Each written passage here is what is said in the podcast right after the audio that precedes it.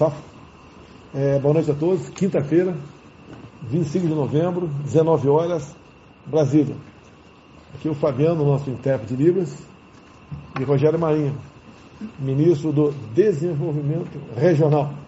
Vai falar um pouco aqui de construção de habitações populares, falar de transposição de São Francisco e saneamento.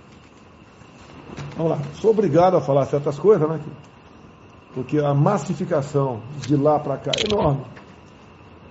Então é. Estive há pouco tempo na região do Golfo, nos Emirados Árabes Unidos, no Bahrein e no Catar. O tratamento foi excepcional. Frutos, né? Serão colhidos brevemente. Investidores aqui no Brasil. E assim foi também quando tivemos no G20 na Itália. Assim foi também quando estive na, na abertura da, da sessão da, da, da, ONU em 2019. Mas a imprensa insiste o tempo todo falar que nós estamos isolados do mundo. Então, números não mentem. Curiosidade aqui, repetindo aqui. Há poucas semanas, quando foi é, votado um assento não permanente do Conselho de Segurança da ONU, né, nós tivemos um nome aprovado. De 190 países que votaram, 181 votaram nosso candidato. 190, né? 181, quase unanimidade. Depois também, nós aqui nos submetemos a um, a um novo escrutínio, né? uma nova votação juiz da Corte Interamericana de Direitos Humanos. De 24 países votantes, 19 votaram na gente. 24, tivemos 19 votos. E agora, uma eleição mais apertada, né? Foram dois candidatos, três candidatos, melhor dizendo, e foi para. Nós ganhamos a vice-presidência para, é, para as Américas do Comitê Executivo da Interpol. É a primeira vez que o Brasil consegue encaixar uma pessoa nessa vaga. De, cento e, de 182 é, votantes, né? o Brasil teve 142 votos. A prova é que a gente está bem com o mundo e o pessoal insiste né? em o tempo todo é, tentar desacreditar o governo. Quando eu viajo pelo mundo, eu não vejo nenhum americano falando que na Califórnia pega fogo, nenhum alemão falando que a matriz energética deles é bem diferentes da nossa, ou como a França trata o meio ambiente, ou se a Noruega caça baleias, nada disso. Só aqui o cara tem o prazer de ir para fora do Brasil e falar mal do seu país. O cara quer investir aqui, Marinho, pensa duas vezes, atrasa, não investe, não faz negócio. Quer curtir um, turista, um turismo aqui? Não vem, vai para outro lugar. Essas pessoas se gabam de criticar o seu país juntamente com uma parte considerável da mídia brasileira, capitaneada pela Globo. Realmente é difícil você conseguir coisas boas para o seu país. E quando investidores fogem, né, isso tem reflexo no preço do dólar. Então o pessoal quer que eu baixe o dólar na canetada, que tem reflexo no preço do combustível. É uma outra história. É uma bola de neve. E aqui agora, a imprensa brasileira, revista Times, está fazendo aí uma enquete, como faz aí há décadas, personalidade do ano. São 100 pessoas. Eu estive entre as 100, as 100 pessoas em 2019 e 2020. E agora em 21, estamos liderando. Então, eu agradeço quem votou em mim. Quem não votou, eu peço que entre no site da, da Times e vote. Você vota no 100 se você aprova ou não. Está mais de 20 pontos na frente do Trump, é isso? Que está em segundo lugar? Eu estou em primeiro lugar. Segundo lugar, quem está? Profissionais de saúde. Profissionais de saúde. É, o voto, pessoal, é você achar se aquela pessoa te agrada ou não. E a gente está disparado nisso aqui. Espero que ganhe, né? Espero que ganhe. Se merecer, já agradeço quem votou em mim, quem não votou, tem a oportunidade aí de, de votar nessa possível personalidade do ano. E aí, Marinho, você já votou em mim, Marinho? Já votou? Vou votar. Vai, vai votar. Vai votar em mim? Vou votar. Quem já votou aqui? Levanta o braço aí. Ó, oh, tenho torcida aqui, pô, metade já votou. Vocês estão aí bajulando, hein? Vou falar uma coisa que interessa aqui ao nosso intérprete de Libras, né? Teremos agora de 4 a 7 de dezembro Surdo Olimpíada no Brasil. Será em São José dos Campos. Cerca de 700 atletas, 15 modalidades. Vai ser então a, as eliminatórias, teremos ali para a Sul Olimpíada Internacional que acontecerá em 2022. Como é que você narra um cara que correu com a vara na mão, se aproximou do local do encaixe da vara, vai saltar, cravou a vara, subindo, passou o sarrafo. Campeão! Ganhou! Valeu, valeu. E como é que o atleta vai gritar? Eu ganhei na Sul Olimpíada. Vamos começar a entrar na do Marinho para dar um aquecimento aqui. É, esteve presente essa semana o prefeito de Cachoeira, lá do Rio Grande do Sul, José Otávio Germano, juntamente com o deputado. É, um nome esquisito aí, meu Deus do céu, me deu um branco aqui. Ninguém lembra aí, o deputado está comigo aí? Afonso Ram. Tá? Tratando aí de uma ponte sobre o rio Fandango, rio Jacuí, que as partes horizontais, né, as vigas, racharam, né, trincaram, melhor dizendo. E a ponte está interditada. Obviamente, o prefeito, o deputado, quer uma ponte nova, né? E deve ter dinheiro para tanta obra, né? O Brasil precisa. É Mas o Tarcísio, ele presente, o Tarcísio não é apenas do asfalto, né? É uma pessoa que tem uma mente privilegiada e já deu a solução. Ponte nova não. Nós vamos usar a estrutura da ponte velha e fazer uma nova ponte. Tá certo? E a previsão de ela ficar pronta o ano que final do ano que vem. Então, parabéns ao prefeito, ao deputado aí que nos procurou para uma obra que realmente faz muita falta para aquela região. Maria, vamos falar um pouquinho de transposição de São Francisco. Primeira coisa, não é apenas a transposição, né? Você pode fazer a transposição desde que tenha água, certo, Maria? Se não tem água, não dá para fazer, certo, Maria? Tá certo? então, é, primeiro, como é que está aí a questão de reflorestamento, plantio de árvores na região das nascentes do São Francisco?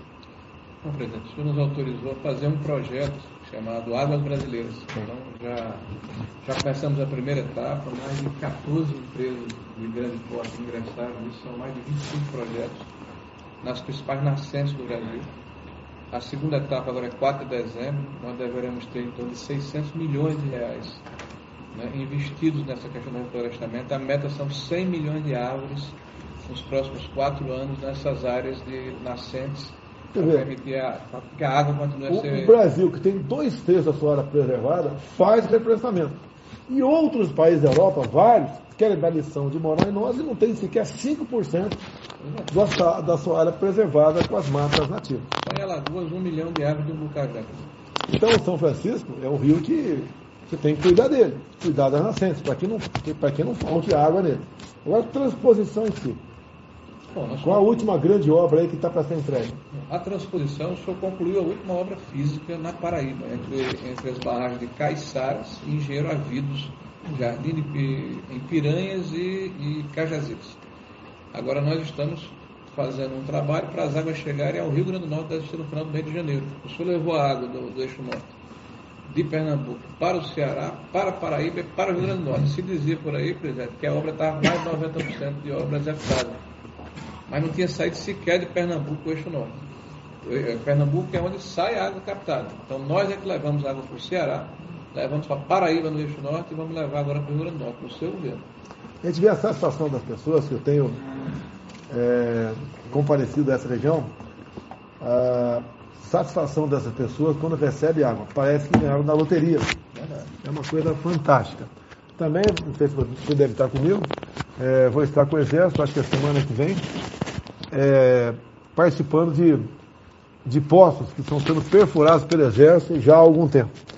Um poço desse equivale você deixar de usar quantos caminhões-pipa por Depende, depende da vazão do exemplo. Normalmente são comunidades isoladas que são atendidas por carros-pipas e é importantíssima a perfuração e a manutenção do poço.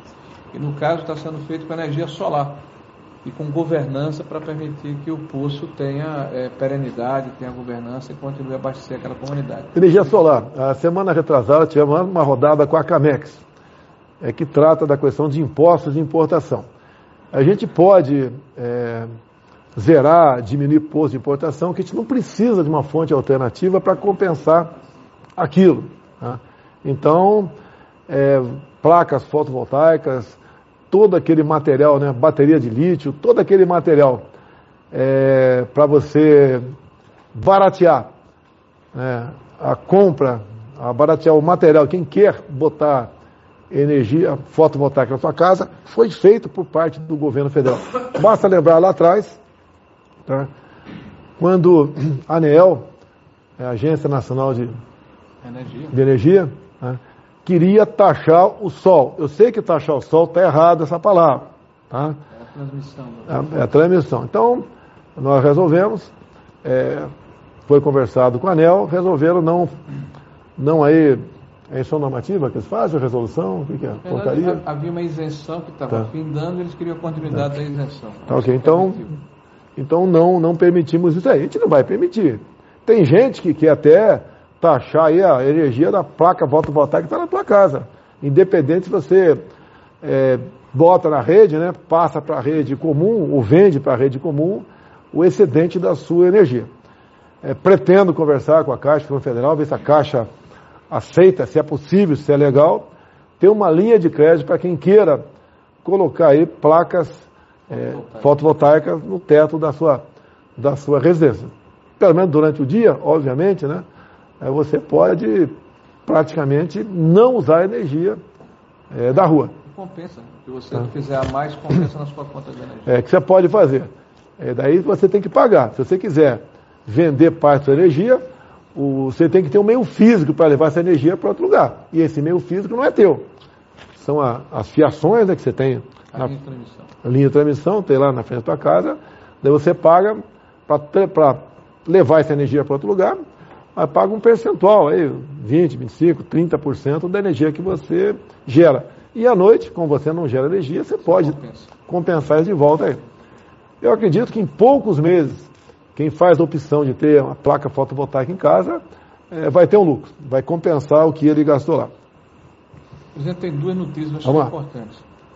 Primeiro, o senhor finalmente resolveu a situação de Crateús, que o senhor estava cobrando Pô, tem que resolver, né? Meu sogro vivia perturbando a gente aí. lá de Fronteiras. A obra começou em 2014, mais de 600 milhões de reais, mais de 480 milhões de metros cúbicos de água.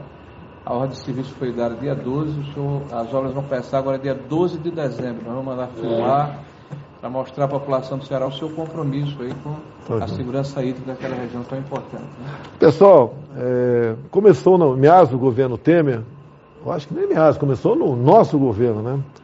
Aquela lei do teto. Então nós temos um limite para gastar. No passado não tinha. Então era fácil o cara meter a caneta, se endividar e seja aí o, o que Deus quiser. No nosso governo, mesmo com teto, está fazendo muito, mas muito mais coisa que os outros faziam no passado sem teto. É isso mesmo, Maria? Tem dúvida. E tem uma, uma outra, uma última opção aqui, que eu acho também importantíssima. A população do, de Sergipe, por exemplo, há mais de 50 anos aguarda essa notícia. Quarta-feira nós vamos dar, com a presença toda a bancada de Sergipe, se- de preferência até aqui no Palácio, a ordem de serviço para se fazer a licitação da obra física do canal do Xingó. Com essa obra, captada em Paulo Afonso, nós vamos permitir que haja segurança hídrica para 2 milhões de sergipanos e toda aquela região ali próxima na região da Bahia. Essa obra é extraordinariamente importante para a segurança hídrica de Sergipe. E está saindo também no seu governo depois de 50 anos de espera. Sergipe, o menor estado do Brasil. O menor estado do Brasil vai ter segurança hídrica. Maior do que Israel. É. Tá certo, mas tudo bem. Muito maior do que o Bahrein. Lá não tem nada. Olha o que eles são. Onde está o problema? Tá? Está em todos nós. Pela classe política, todos nós. Então, quando a gente tem, vota em pessoas que não têm qualquer responsabilidade, tá? O cara vai para lá, vai morcegar ou vai ficar fazendo besteira o tempo todo e quem vai pagar a conta? É você que votou nele. Bem, vamos lá. Tive no dia de ontem a visita aqui do presidente do Paraguai. E tratar de vários assuntos. Vou falar dois mais importantes aqui. Primeiro, né, a segunda ponte com o Paraguai. Deve estar pronta em março, abril do ano que vem. Tá? No máximo meados do ano que vem. É, dinheiro da onde? Itaipu Binacional. Vocês nunca viram essa, essa estatal que é nossa e do Paraguai, né? Investindo em quase nada na região. Por que começou a investir em nosso governo? Investir 2 bilhões e meio o ano passado. Que nós trocamos o presidente da empresa, trocamos toda a diretoria. Vocês sabiam que grande parte dos diretores todo dia iam de avião para Curitiba, pernoitavam e voltavam a trabalhar no dia seguinte? Quem pagava a conta? Você. Inclusive ganhavam diárias para tal. Vocês sabiam que a Janja, namorada do Lula, era de Itaipu Nacional? Nada contra. Sem problema nenhum. Ela resolveu pedir demissão depois. Casou, casou com o Lula? Não, não interessa, é problema é pedir demissão. Foi cuidar da vida dela. Era bastante complicado lá.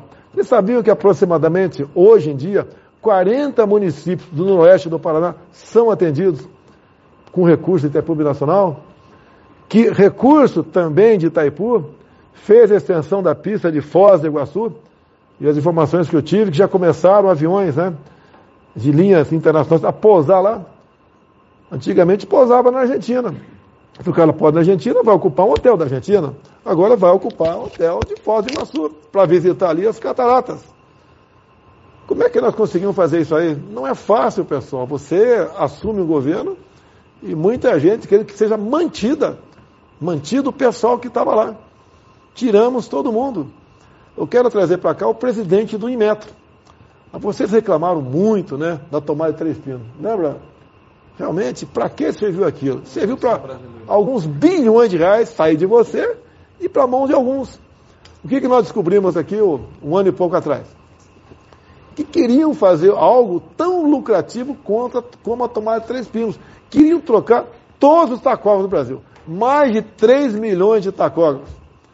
Queriam também trocar todos os taxímetros, né? obviamente, dos táxis do Brasil. Queriam botar em cada bomba de combustível um chip para não ter fraude. Nós plotamos que, antes do, de, dos caras já viu terminado o teste, né? Mas antes de botar, descobrimos que era fraudável. O que, que eu fiz? Demitimos o presidente e toda a diretoria do Meta. Quando aconteceu, não faltou uns urubus vindo aqui querendo indicar seus nomes para lá. Botei um coronel, levei porrada. Ah, botou um coronel. Só que o coronel é formado pelo INE. Assim como o Marcos Ponce é formado pelo ITA. Já formado por onde, Marinho? Universidade lá do Rio Grande do tá. Norte, pequenininha. A Universidade do Rio Grande do Norte, tá? É, é um cara que deu conta do recado, acabou com a história. Queriam mexer também num chicote para cabo de velocímetro. O coronel resolveu o problema, acabou a farra. Não troca taxímetro, tá? não troca o cabo do taxímetro, não muda os tacógrafos e não tem chip bomba de combustível no mínimo, uns 4 bilhões de reais e o arrancar de vocês. Agora, o que eu sofro com isso? Porrada em tudo quanto é lugar. Quem perdeu essa. Fala o DP... DP... Então o que acontece? Quem mamava não está mamando mais. Fala o DPVAT, hein, Marinho? Lembra do senador DPVAT? A gente diminui 95% o preço do DPVAT. O senador DPVAT, aquele, o saltitante, entra na justiça para voltar a ser o valor de antigamente. Então a gente mexe com o interesse de pessoas poderosíssimas. E eu pago um preço alto com isso aí. Processo na justiça, para mim, minha família, ministro, quem está do meu lado. Até ex-mulher apanha nessa história. Tá certo? Então a visita do presidente aqui, além de tratar da segunda ponte com o Paraguai, também nos, nos reportamos ali a região de Porto Murtinho. Dia 4, se não me engano, eu devo estar em Porto Murtinho. Do outro lado tem uma cidade, nome Peralta, no Paraguai. Tá? E nós vamos assinar ordem de serviço da terceira ponte, que vai fazer o, a ligação aí chamada bioceânica. Nós vamos ter uma linha de acesso que se produz naquela região ali de Mato Grosso do Sul, tá? estados periféricos, né, vizinhos, levar material para o outro oceano. Qual o oceano está do outro lado aqui de nós aqui? Alguém sabe aí? Oh, parabéns aí. tá certo? Vai para o Pacífico. Eu não sei quanto, mas vai ter alguns milhares de quilômetros a menos quando você transportar algo lá para a China lá. E outra coisa muito importante. A gente, muita gente fala, é políticos falar, né? Não é Medeiros, políticos falar, né? Pô, o povo está passando fome. Tem cara que passa fome, sim. Ninguém duvida disso. Então, olha só, dados da Embrapa, uma lâmina d'água, uma represa de um hectare. Quanto é o hectare? 10, 10 Ô, oh, rapaz, olha só, tá vendo só? Espera aí. Vou apontar aqui. Joel, raiz quadrada de 4. Responda. Não, não, não perguntei para você. Perguntei para ele. Raiz quadrada de 4. 2? Está errado. É mais ou menos 2. Tá? Então, uma lâmina, um hectare, 100%, um campo de futebol aproximadamente, né? é, você simplesmente jogando lá tilápia lá dentro, você tira de 10 a 15 toneladas por ano.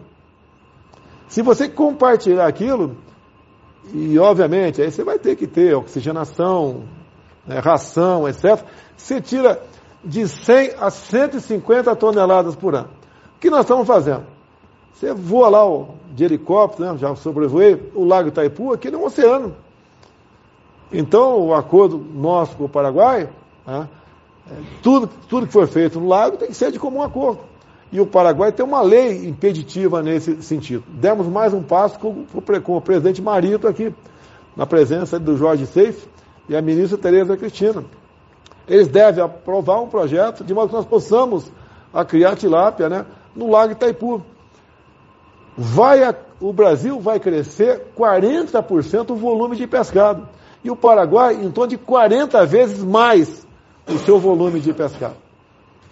Agora, o Jorge sempre já está fazendo isso em águas da União, em represas, em rios que cortam aí é, mais de, de, de, dois estados.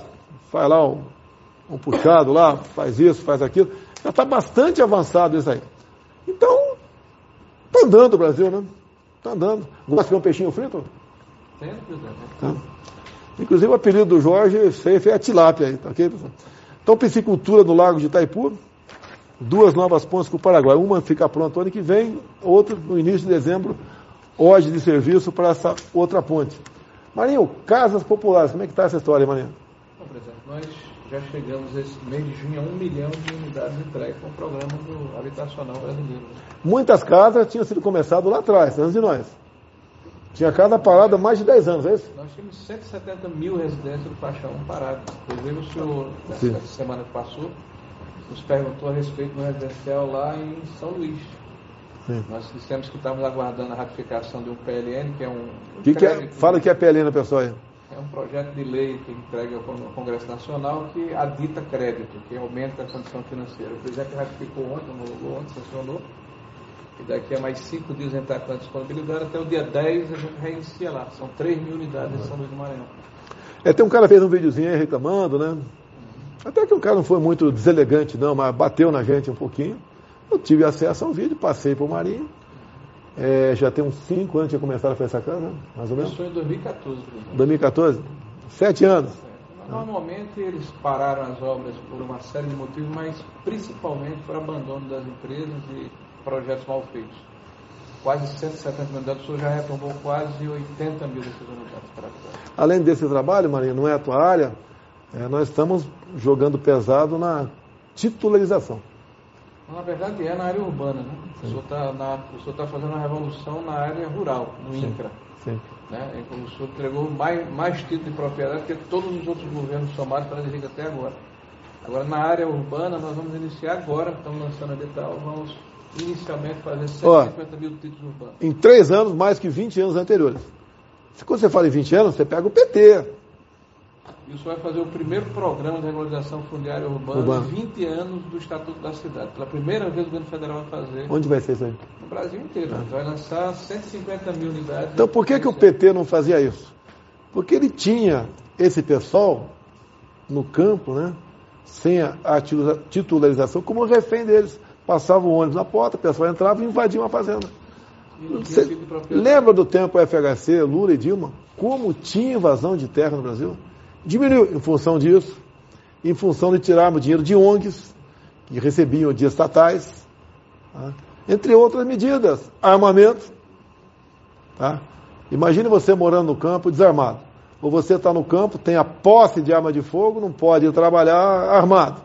Junto com o parlamento, conseguimos aí a figura da posse estendida da arma de fogo. Hoje o cara pode, ou a mulher, né, montar no seu cavalo, entrar numa viatura e andar armado em toda a sua propriedade. E se ele for CAC, colecionador, atirador, pode comprar um fuzil. Né?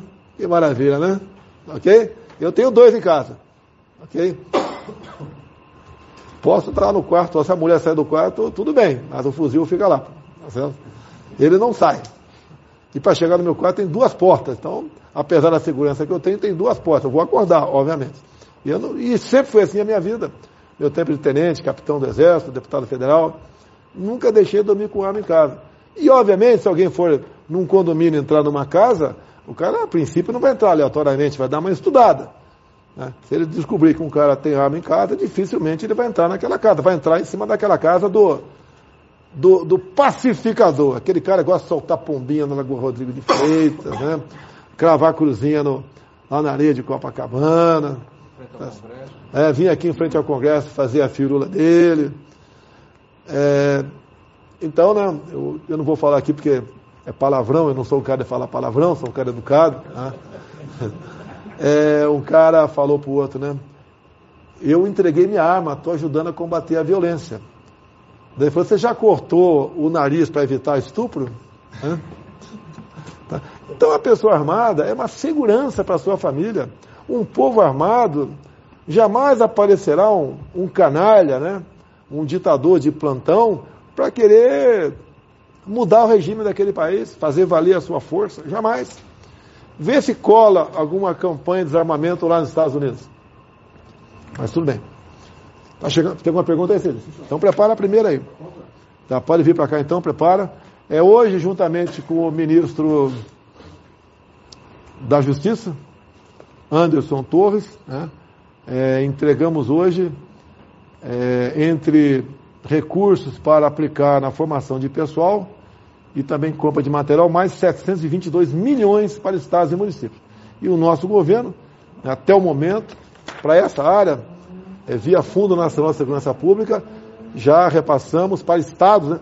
município não, para estados, 2,2 bilhões e 200 milhões de reais. Um recorde em qualquer, levando-se em conta qualquer governo anterior. Incluiu muita grana no Rio Grande do Norte. O teu estado muito grande, é Rio Grande do Norte. Mandou muito dinheiro lá para o Rio Grande do Norte. Vamos lá, pergunta aqui para o Marinho. Pois não, muito boa noite, presidente Jair Bolsonaro. Boa noite, ministro Rogério Marinho. Ministro, eu tenho uma curiosidade. O senhor sente mais prazer em iniciar uma obra ou concluir uma obra, mesmo ela tendo sido iniciada em outro governo? O que que é melhor para o senhor? Bom, Obrigado. presidente, tudo bem? Eu acho que a coisa mais importante é a gente servir o Brasil. Servir o Brasil é respeitar o dinheiro do contribuinte brasileiro. As obras forem iniciadas em governos anteriores, são obras do Estado brasileiro. Então é nosso, nosso dever e orientação do presidente que nós primeiro temos cuidado de terminar as obras. Em seguida, tendo espaço, iniciar obras novas.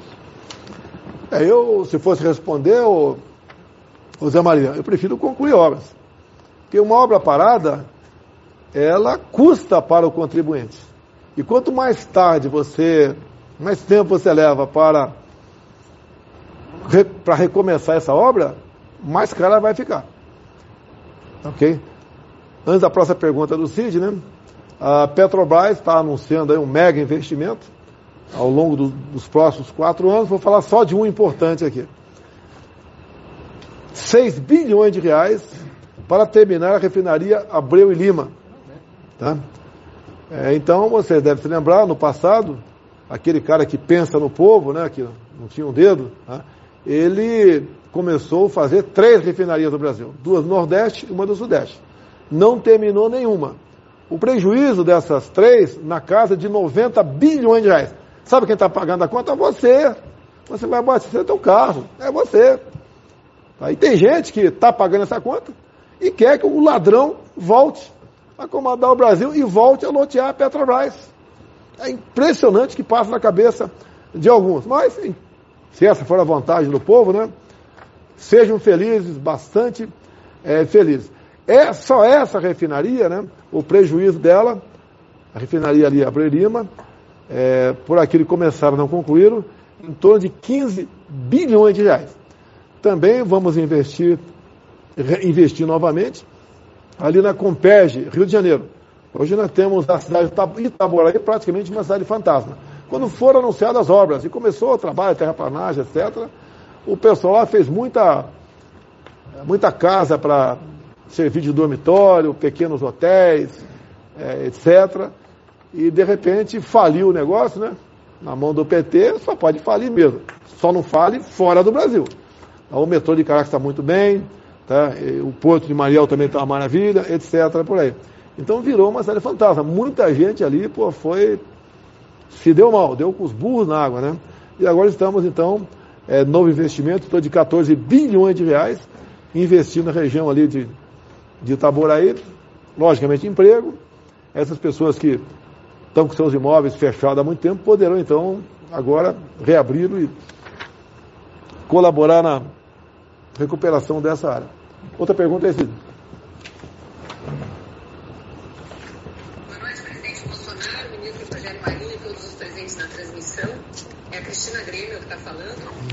Eu queria saber sobre o marco legal do saneamento, se ele já produziu resultados em obras, especialmente nessa região aí do Nordeste, onde a gente está vendo obras para é, levar água para a população mas também precisam muito de tratamento de esgoto. A gente sabe que é uma das regiões com maior carência de obras nessa área. O marco legal, apesar de estar sendo questionado por alguns partidos no STF, tem produzido resultados? Já produziu alguma parceria público-privada? Obrigada. Bom, primeiro dizer que é, o resultado é extraordinário. Né? Em menos de um ano e dois meses, um ano e três meses de funcionamento, o volume de investimento é de 10 vezes mais. Isso é o maior acerto que pode ter sido feito na modificação dessa legislação. Nós tínhamos uma média de 3, 3 bilhões e meio por ano do BNDES, mudando para 35 a 37 bilhões por ano 2020 2021. Fora os recursos de outorgas. E no Nordeste é, houve um, um, sucesso extraordinário no leilão que foi feito em Alagoas. Nós estamos, inclusive, além da questão do, do recurso do mar, liberando só, só essa semana 1 bilhão e 400 milhões de reais para seis estados da federação, três do Nordeste, que é Bahia e, e, e Sergipe, né, na área de saneamento. Semana passada nós liberamos, por exemplo, mais de 900 milhões para o estado de São Paulo, para a Sabesp. Neste governo, nós já aumentamos em quatro vezes a liberação de recursos de debêntures então me parece que qualquer comparação que é feita, esse governo tem uma vantagem tão grande que parece até é que as coisas estão começando agora, viu, presidente? Aqui, ó, o nosso Facebook, YouTube Instagram, na ordem de 40 mil, Pingo nos Is, 90 mil, Jovem Pan News, 26 mil, Folha Política 2 mil, o peço está para acabar a nossa live, né? Quando acabar, se tiver televisão acaba em casa, vai no 576, assista Jovem Pan News realmente uma, uma, uma TV que está nos dando esperança do que é o jornalismo no Brasil. Isenção. De quando me critico, sem problema, né? não sou perfeito. Canal 576, então. Outra coisa, sancionamos a lei do gás, será regulamentada brevemente por decreto. Tem outra pergunta aí, filho? Amanhã, por volta das 11 horas, estarei, se Deus quiser, em Guaratinguetá formatura na Escola de Sargento Especialista de Aeronáutica, às 2h30. É um grande encontro chamado Jubileu da Brigada Paraquedista. Eu acredito que pelo menos 5 mil paraquedistas da reserva sejam presentes. Vou estar lá. Pela primeira vez, vão, vão desfilar para mim, né? Quando passado não teve, por causa da Covid. E realmente é um momento onde nós, né? É, velhos paraquedistas, né? águias, né? É, nos encontramos, batendo papo. Espero que tenha algo para comer na brigada depois. Não fique apenas no, no pastel de convento, né? De freira, tá certo?